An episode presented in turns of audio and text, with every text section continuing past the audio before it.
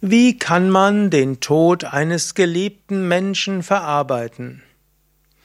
Hallo und herzlich willkommen zu einem Vortrag aus der Reihe Tod und Sterben. Mein Name Sukade von www.yoga-vidya.de. Ich habe ein Buch geschrieben, Karma und Reinkarnation, und dort habe ich auch gesprochen über Trauerarbeit und über Gebet für die Verstorbenen, Rituale für die Verstorbenen. Und ich gebe auch Seminare zum Thema. Und deshalb kann das jetzt nur eine kurze Antwort sein. Es gibt auf unseren Internetseiten sehr viel mehr Tipps und längere Tipps. Zunächst einmal, wie kann man den Tod eines geliebten Menschen verarbeiten? Mein Tipp wäre zuerst einmal, bevor du an dich selbst denkst, denke zunächst einmal an den Menschen, der dich verlassen hat. Im Yoga gehen wir davon aus, dass der, der gestorben ist, noch weiterlebt. Nicht mehr im physischen Körper, sondern er hat den physischen Körper verlassen und die ersten Tage und Wochen befindet er sich in einem Zwischenreich, einer erdnahen Ebene. Und in dieser Zeit kann er Gebete gebrauchen, Mantras gebrauchen, Rituale gebrauchen, Lichtgedanken gebrauchen. Und so wäre es gut, dass du die ersten Tage und Wochen, nachdem der geliebte Mensch physisch gestorben ist, dass du ihm Lichtenergie schicken kannst. Und selbst wenn es jetzt schon länger her ist und immer noch an den Menschen denkst, dann ist es auch nie zu spät. Auf unseren Internetseiten findest du auch äh, Tipps für Rituale für Verstorbene oder Gebete für Verstorbene oder auch Mantras für Verstorbene. Es hilft dem anderen, wenn du ihm Lichtgedanken schicken kannst, Positives schicken kannst. Und letztlich hilft es auch dir, wenn du erkennst, dass du auch noch eine wichtige Funktion hast. Dann gibt es zum Beispiel im reformierten Christentum das schöne Gebet, bitte wandle die Trauer um das, was verloren gegangen ist, in Dankbarkeit um für das, was geschenkt wurde. Auch so kannst du drüber nachdenken, eben nicht nur, was du verloren hast, sondern auch, was dir geschenkt wurde.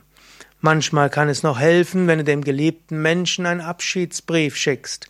Entweder kannst du diesen dann feierlich verbrennen oder du kannst ihn begraben oder was auch immer dir stimmig erscheint. Und du kannst dem verstorbenen Menschen, dem geliebten Menschen alles nochmal schreiben.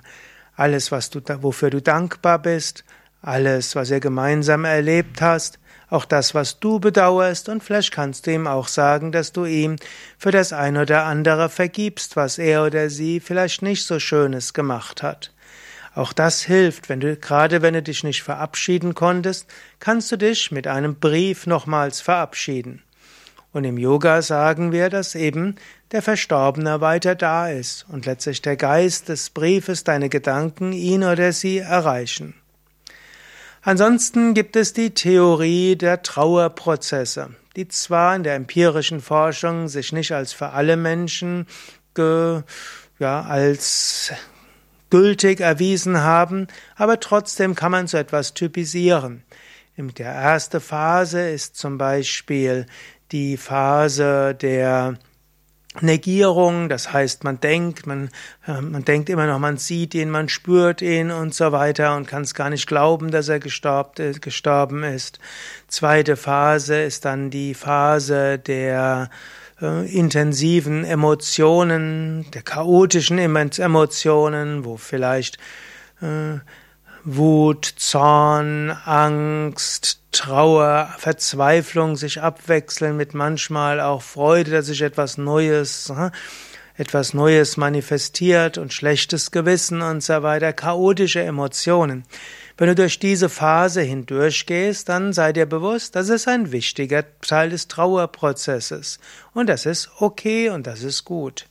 Die dritte Phase ist oft eine Phase des Rückzugs und eine Phase der stillen Trauer, wo auch zwischendurch heftigere Emotionen kommen können. Dann folgt die Phase der Idealisierung, wo man den Verstorbenen über alle Maßen großartig findet. Irgendwann folgt dann das sich damit abfinden und schrittweise die Öffnung für das neue Leben.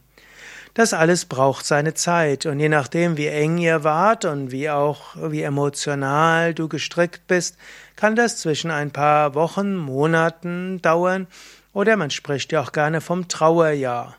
Meistens braucht es für Menschen einige Wochen, Monate, Jahr oder auch zwei bis drei Jahre, bis man den Tod eines geliebten Menschen auf diese Weise verarbeitet hat. Wenn du aber glaubst an Reinkarnation und Karma, dann geht das alles oft schneller.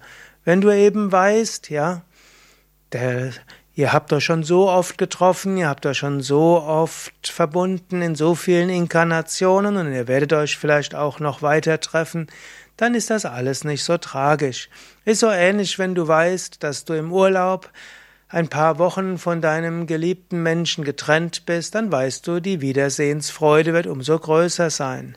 Und vom Yoga würden wir ausgehen, wenn euer Karma noch nicht zu Ende ist, dann werdet ihr nach dem physischen Tod euch wieder treffen. Es geht also, ist also nur eine Zeit, wo du jetzt leben kannst und intensiv leben kannst und Neues erfahren kannst, in einem Leben ohne diesen geliebten Menschen und später wirst du ihn wieder treffen. Ja, soweit zum Thema Tod eines geliebten Menschen. Es gibt noch viel mehr dazu zu sagen und ich habe auch mehr gesprochen über den Trauerprozess, ebenso wie Abschied von einem Verstorbenen und wie du Menschen helfen kannst in meinem Buch Karma und Reinkarnation, auch auf unseren Internetseiten yoga-vidya.de und auch ich habe, gebe auch Seminare zu diesem Thema. Eben auf unseren Internetseiten gibt es ein Suchfeld und dort kannst du eingeben, zum Beispiel Tod oder Abschied oder auch Karma oder Reinkarnation und du findest viele weitere Informationen zum Thema. Alles auf yoga-vid-ya.de